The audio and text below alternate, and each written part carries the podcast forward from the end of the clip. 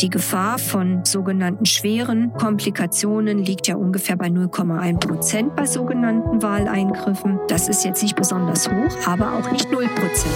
Herzlich willkommen zum Podcast der Praxiskontur mit Standorten in Frankfurt am Main und Fulda. Rund um alle Themenbereiche der ästhetischen Medizin.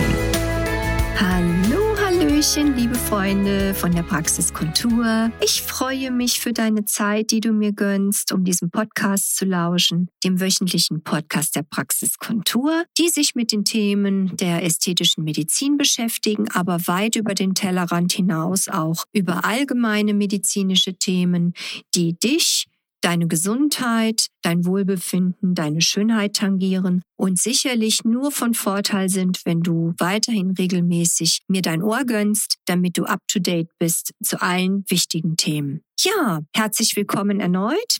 Ich freue mich und habe mir überlegt, dass das Thema des heutigen Podcastes nochmal eine kleine Intensivierung zu den möglichen Begleiterscheinungen, Komplikationen, Nebenwirkungen in der ästhetischen Medizin sein sollten, insbesondere in Bezug zum Beispiel auf Unterspritzungen, auf Kryolipolyse, sozusagen die Hauptthemen, die unseren Alltag betreffen. Also fangen wir mal an. Bei jedem Neupatienten und auch wenn der Patient erneut wiederkommt, sollte eine Aufklärung stattfinden. Ohne Aufklärung in einer Arztpraxis darf keine Unterspritzung gemacht werden. Das ist bei Operationen natürlich nicht anders und sollte auch bei jedem Patienten, der sich als sag ich mal, Neupatient in die Hände eines Arztes begibt, um sich unterspritzen zu lassen, absolutes Pflichtthema sein, dass vorneweg eine Aufklärung stattfindet. Und diese Aufklärung ist wichtiger als die Unterspritzung selbst,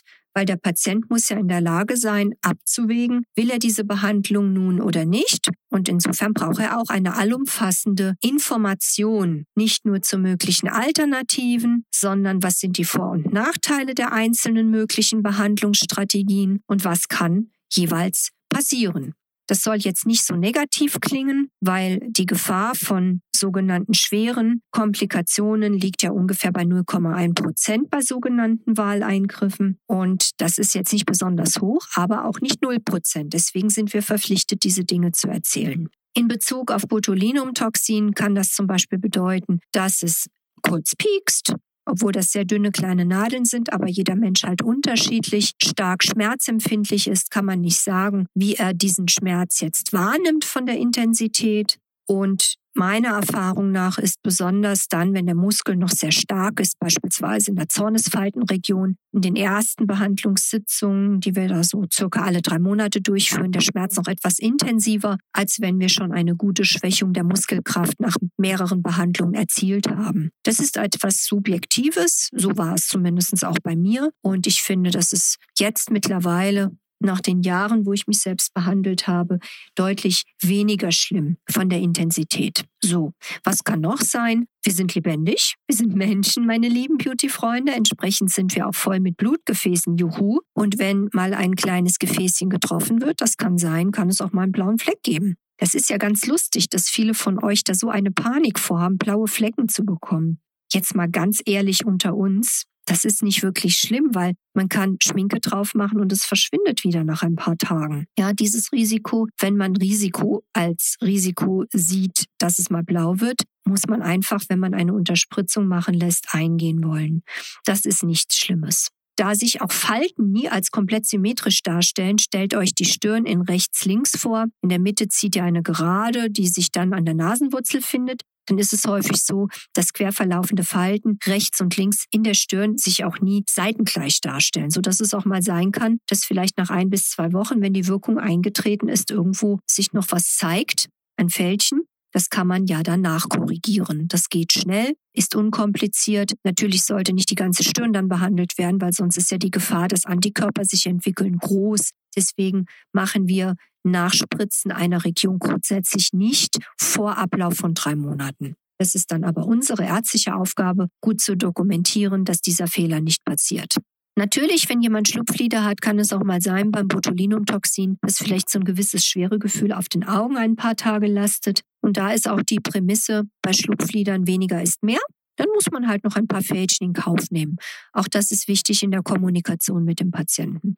Was ich auch immer abfrage, wie glatt soll es denn sein? Ich finde es immer ganz schön, wenn noch etwas Restmimik da ist, weil dann sieht man einfach menschlich und natürlicher aus, hat aber durch das Botulinumtoxin den großen, großen Vorteil, dass man eine Prophylaxe begeht, dass die Falten nicht tiefer werden und die vorhandenen Falten sich auf alle Fälle abschwächen, so als hätte jemand ein Foto mit Adobe Photoshop bearbeitet. Das finde ich großartig an dem Medikament. Und deswegen weniger ist mehr gerade bei Schlupflidern. Das ist wichtig, damit sich dieser Effekt nicht erschwert und das Auge nicht so müde aussieht, als es es vielleicht eh schon tut durch das Schlupflid.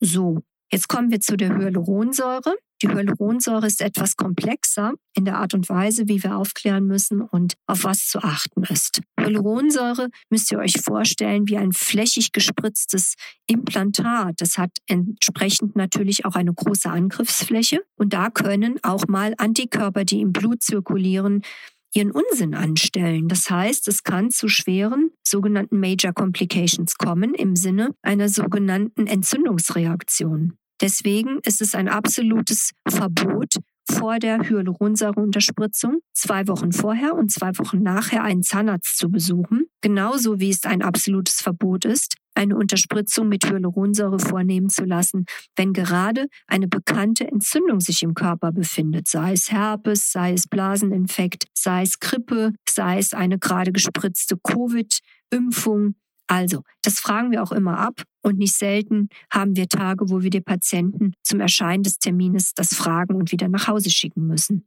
Das ist sehr, sehr wichtig. Ich mag das auch nicht, schwere Rheumatiker zu unterspritzen, weil da sowieso eine Menge Antikörper im Blut zirkulieren. Und da gibt es wissenschaftliche Studien, die gezeigt haben, dass da tatsächlich diese Nebenwirkungsrate deutlich steigen kann.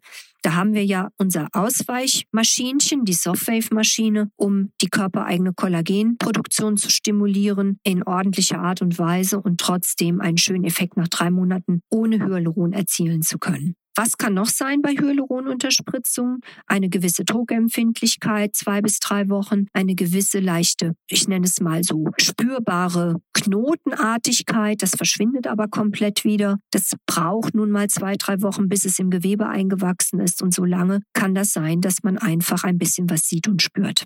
Blaue Flecken natürlich auch. Da wir sehr viel mit Kanülen arbeiten bei der Hyaluronunterspritzung, sind blaue Flecken streng genommen selten und wenn eher im unteren Gesicht als im oberen Gesicht, weil im unteren Gesicht einfach sich viel mehr Blutgefäße tümmeln, die auch mal sozusagen eine kleine Beleidigung erfahren können. Infektionen haben wir schon angesprochen, die können sein. Das ist auch etwas eher Seltenes beim Hyaluron und dass auch mal Blutgefäße komprimiert werden können oder gar von innen verstopft werden können mit einer hinterher stattfindenden Thrombosierung, Erblindung etc. Das kann alles sein, nimmt auch weltweit tatsächlich an Häufigkeit zu, weil sich einfach zu viele Laienmediziner auf dem Gebiet tummeln und die Gesetzgebung zu lasch meines Erachtens nach damit umgeht. Ich hoffe, ich habe in diesen zwei Sachen wie Botulinum und Hyaluron nochmal ein kleines Update euch liefern können. Kommen wir nun zum Thema Kryolipolyse noch zu möglichen Begleiterscheinungen zu sprechen. Kälte bedeutet ja immer Taubheit und entsprechend kann das behandelte Areal mal ein paar Tage bis wenige Wochen sich etwas stumpf, etwas tauber anfühlen. Das ist bei einer Fettabsaugung nichts anderes. Genauso kann es auch etwas druckschmerzhaft sein, das Areal. Wer empfindlich auf Sog reagiert, kann auch mal einen kleinen blauen Fleck nach sich ziehen oder, was eher selten ist, sogar ein paar Wochen später nach der Behandlung, dass es mal ein bisschen kribbelt. Das ist alles nichts, wo man sich Gedanken machen muss. Hätte man so gar nichts gespürt hinterher, würde ich mir natürlich über die Maschine auch Gedanken machen. Aber da die ja was kann, ist es auf alle Fälle so, dass man auch leichte Begleiterscheinungen spürt. So, ich hoffe, ich konnte euch da nochmal einen Einblick bieten in die Hauptthemen, der nicht operativen Behandlungen in unserer Praxiskontur und hoffe, ihr habt einen wunderbaren Tag. Freue mich schon auf nächste Woche zum nächsten Thema. Bleibt gesund, seid lieb zu euch, kümmert euch um euch und bis nächste Woche, eure Dr. Nicole David. Das war der Podcast der Praxiskontur. Sie finden uns im Steinweg 10 in Frankfurt am Main, in der Friedrichstraße 13 in Fulda, online unter praxis-kontur.de sowie auf Facebook, Instagram und YouTube. Vielen Dank fürs Zuhören und bis zum nächsten Mal.